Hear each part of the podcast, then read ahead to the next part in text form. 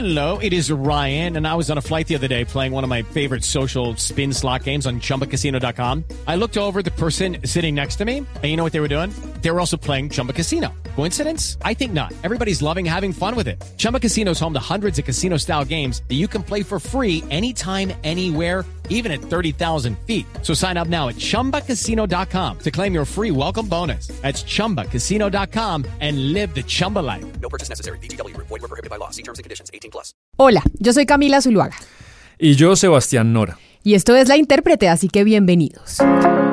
Hoy en La Intérprete vamos a hablar de la justicia. ¿Y por qué vamos a hablar de la justicia? Porque Sebastián no ha sido un fenómeno feliz para la democracia colombiana que desde hace algunos años los órganos principales de la rama judicial pues hayan estado tan cuestionados y a la vez muy estigmatizados.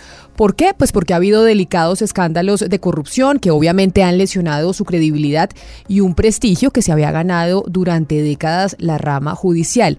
Y parte de su proceso de saneamiento, Sebastián, pasa por lo que muchos han dicho, que es una reforma judicial que es necesaria y que por, pues, por muchos motivos pues nunca ha sido posible tramitarla. Una reforma, Camila, que yo creo que el Estado colombiano le debe a la sociedad desde hace muchos años. Y también hablemos pues de la bajísima credibilidad que hoy tiene la rama judicial ante los colombianos, que la vemos reflejada, Camila, en encuestas y digamos que está asociada en gran parte a problemas estructurales que yo creo que también exceden la tarea de las altas cortes y de los cargos más poderosos, porque también hay problemas en la justicia, en el sistema penitenciario, en el tema de los jueces ordinarios, los trámites, las demoras, la falta de presupuesto, en fin. Pero yo creo que hoy sí es importante que hablemos, Camila, y nos concentremos en la punta de la pirámide de la justicia. Pero ¿por qué no le parece entonces, Sebastián, si hacemos un repaso por algunos de los escándalos y por la historia más reciente de la coyuntura de las altas cortes? Y mire, empecemos en el 2015, cuando el expresidente Juan Manuel Santos propuso una reforma constitucional que él llamó, su gobierno llamó reforma al equilibrio de poderes, que tenía pues como pilar eliminar la reelección presidencial, que ya sabemos muchos que lastimó el balance y la arquitectura de la constitución del 91. Ahí todo se desordenó. Y ahí en ese proyecto que proponía el expresidente Juan Manuel Santos en su gobierno, pues se buscaba eliminar el Consejo eh, Superior de la Judicatura y crear una comisión de aforados.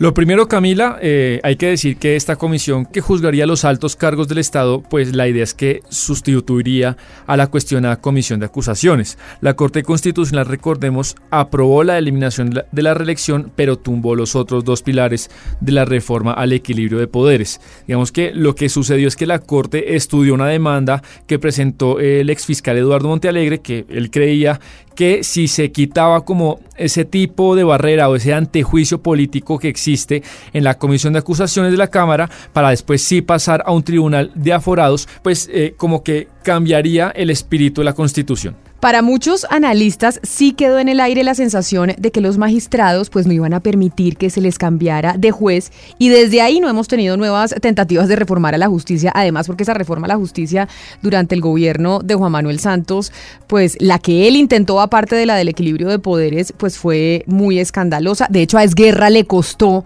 su participación en el ministerio, Esguerra que además fue constitucionalista. Pero mire, cuando la Corte Constitucional tumbó esos artículos de la reforma del equilibrio de poderes, el presidente de la Corte era en ese entonces Jorge Ignacio Pretel, que en el 2019 fue condenado a seis años por la Corte Suprema de Justicia por concusión.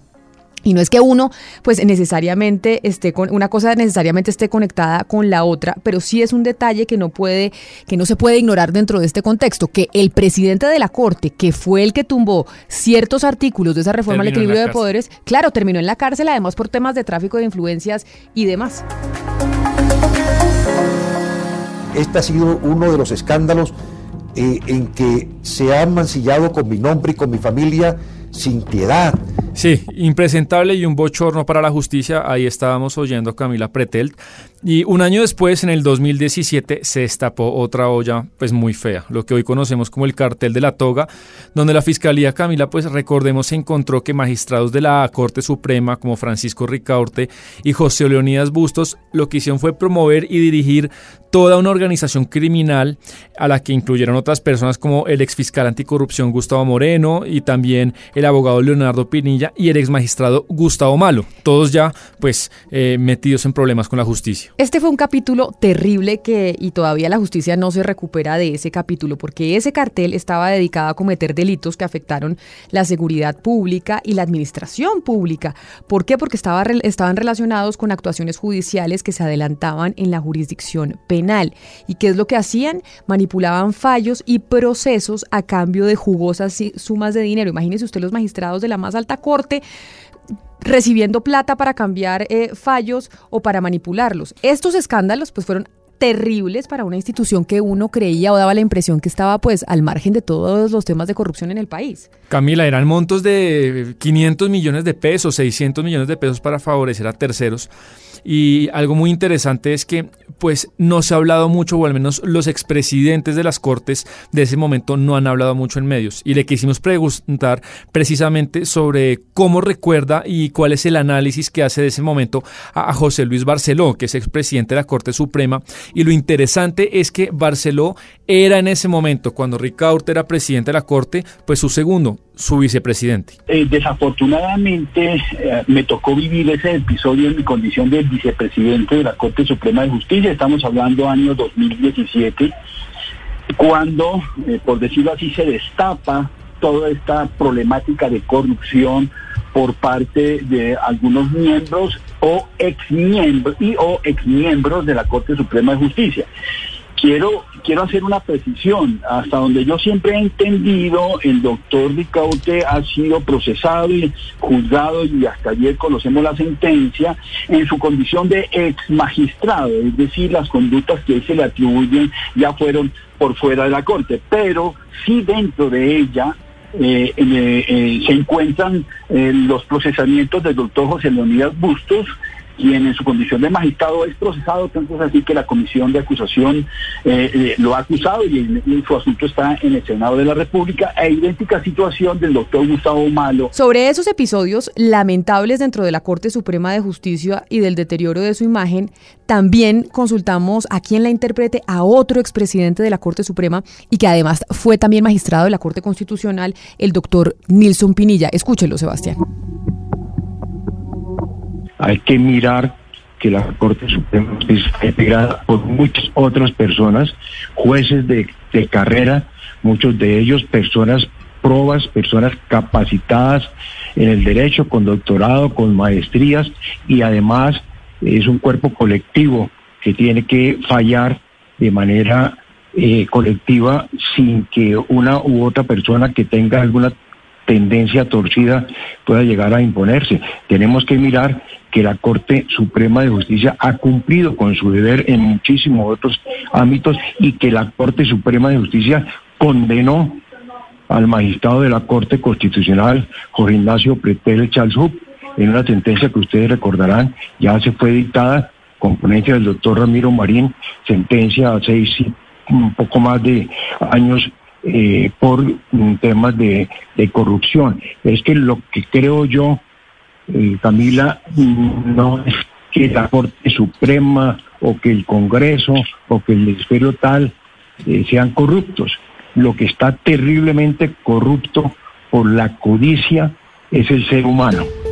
Y yo le traigo a un tercer expresidente de la Corte, Camila. Se trata de Jaime Arrubla, que recuerde usted se convirtió en magistrado en, en, el año 2004 y presidió la Corte entre el 2010 y el 2011, precisamente pues antes de que estallara el escándalo del cartel de la toga. Desde que empezó todo este problema yo dije que la mejor forma de recuperar la confianza ciudadana en la justicia era que la justicia actuara pronta y cumplidamente y lo que estamos demostrando aquí es que, mire, eh, una de las personas involucradas ya tiene sentencia. Y los que tuvieron que pasar por el tapiz del Congreso, por ese requisito de procedibilidad, están más lentos. Para mí no es un tribunal de aforado, lo que sobra es ese requisito previo. Y estoy de acuerdo con usted, la justicia hay que reformarla. Un debate muy importante y que es necesario dar para encontrar qué es lo que puede estar originando estos carteles de corrupción en las cortes y otros órganos de la justicia, Sebastián, es si existe algo estructural o no, un diseño institucional que sea fértil para que la corrupción se dé ahí en las altas cortes o si sencillamente se trata de algunas manzanas podridas de algunas personas corruptas, como puede haber en cualquier organización pública o privada. No es una discusión menor, es muy importante porque más allá de que sí es imposible que ninguna persona o, ningún magistrado nunca jamás se desvíe, pues digamos que sí es cierto que puede haber incentivos dentro de una corporación que facilite o promueva ciertas prácticas. Le pongo un ejemplo, usted puede tener gente muy proba en el ejército, pero si usted hace todo un escalafón de rangos y de premios por bajas, que, eh, lo que fue lo que pasó, que había en el ejército, pues promueve algo que fue lo que conocemos como los falsos positivos. Sí, pero cuando le preguntamos esto a los eh, tres expresidentes de las Cortes, José Luis Barceló, Nilson Pinilla y mm, también al magistrado Jarme Arrubla, pues ellos creen que se trata de temas personales de algunos eh, exmagistrados poco éticos, de algunas manzanas podridas y no de algo estructural dentro de la rama. Esto es un problema humano, esto es un problema de personas, es un problema de principios de las personas. Es es la ambición del ser humano, es el querer más y querer lo fácil, el de poder penetrar el poder, tener poder, que, en fin, una serie de asuntos que yo que están muy apegados a ese aspecto sociológico y psicológico de las personas. El problema es que ya no subsisten los valores, como lo dijo el doctor Jaime Rubla, como dice también el doctor Jorge Luis Barceló, los valores se han venido escribiendo. Ahora lo único que subsiste como valor es el dinero. Aunque Camila, quizá de ellos tres, sí Rubla está convencido que debe presentarse una reforma a la justicia con determinación en la que pues no se le consulte a los magistrados, no se les pregunte su opinión y no importa si ellos están o no de acuerdo con la reforma a la justicia, pues es obvio que son, son parte interesada. Mire, lo que es un error es de los que han dicho que hay que reformarla buscando el consenso de la justicia. Pero, pero ¿a quién se le ocurre que donde están los privilegios se van a permitir las reformas? La reforma la tiene que hacer la sociedad, con un líder que la, que la, que la imponga. Y no se le puede pedir permiso a las Cortes para reformarlas. En eso sí estamos de acuerdo, porque si el Ejecutivo llega y dice, voy a reformar la justicia, en, consensuándola con ellos, pues no vamos a pasar donde estamos. Pero... Yo estoy de acuerdo con usted, hay que hacer la reforma contra la, la, opinión incluso, de, con todo respeto, de las mismas Cortes, porque aquí hay que suprimir privilegios electorales. Pero esto que dice Arrule y que acabamos de escuchar es muy importante porque cada vez coge más fuerza la idea de que los magistrados no tienen por qué tener funciones electorales dentro del Estado ni proponer eternas para otros órganos de control como actualmente sucede. Pues es ahí donde se teje pues la red de incentivos perversos, porque ahí es donde entonces yo le nombro a alguien y usted me nombra a alguien allá más o menos los magistrados de las cortes pues dedicados a la burocracia como cualquier político. Y al nepotismo, de acuerdo. Eh, eh, hay cosas que hay que eliminar, al igual que el hecho, por ejemplo, Camila, de que la Corte Suprema sea el juez natural de los congresistas. Entonces, ¿qué sucede? Pues hace que muchos de estos que tienen investigaciones hace años en la Corte pues tengan mucho miedo al momento de disciplinarlos, de hacer reformas y de legislar en contra de los intereses de los magistrados.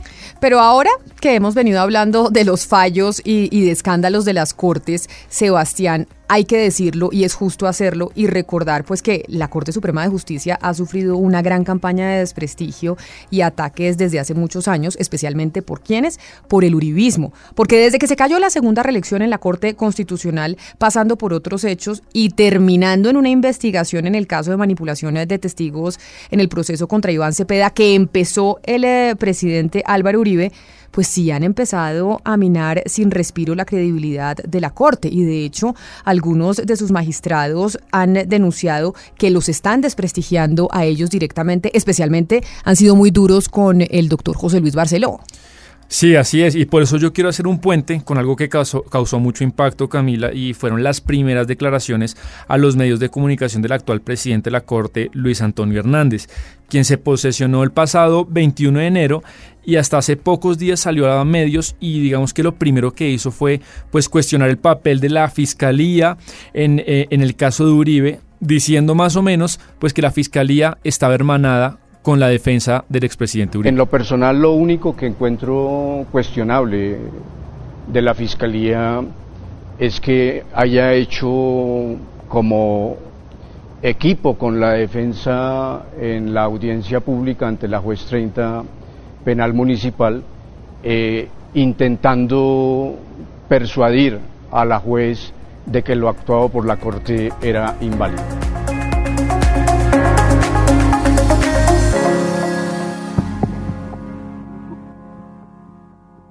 Y es que sin duda para que una democracia funcione necesitamos que su justicia funcione. Y lo que está pasando pues con la Corte Suprema, estos ataques que ha venido recibiendo además de los escándalos en los que se ha visto inmersa, pues sí le ha hecho mucho daño a la rama judicial. Esperemos que esto pues se pueda enderezar. Digamos, yo me pongo en los zapatos de los magistrados y entiendo lo que han sufrido, pero también es cierto que han actuado de manera corporativa un poco y sin dar nombres puntuales, frenaron durante muchos años y lo del 2015 fue escandaloso, la manera como frenaron una reforma que el país necesita hace mucho tiempo. Esto es todo por hoy en La Intérprete. Ya saben que tenemos un capítulo nuevo todos los jueves. Gracias por escucharnos a Sebastián y a mí aquí hacer los análisis y el recuento de las cosas más importantes que pasan en Colombia. Si les gustó este podcast, si les pareció útil, compártanlo con sus amigos. Estamos en todas las plataformas. Nos escuchamos el próximo jueves. La intérprete hoy se hizo posible gracias a los textos de Sebastián Nora, la corrección de estilo de Diana Mejía, la producción periodística de David Ferro y como siempre la producción musical de Gonzalo Lázari. Lucky Land Casino asking people what's the weirdest place you've gotten lucky? Lucky? In line at the deli, I guess. Aha, in my dentist's office. More than once, actually. Do I have to say? Yes, you do. In the car before my kids' PTA meeting. Really? Yes. Excuse me, what's the weirdest place you've gotten lucky? I never win and tell. Well, there you have it. You can get lucky anywhere playing at LuckyLandSlots.com. Play for free right now. Are you feeling lucky? No purchase necessary. Void where prohibited by law. 18 plus. Terms and conditions apply. See website for details.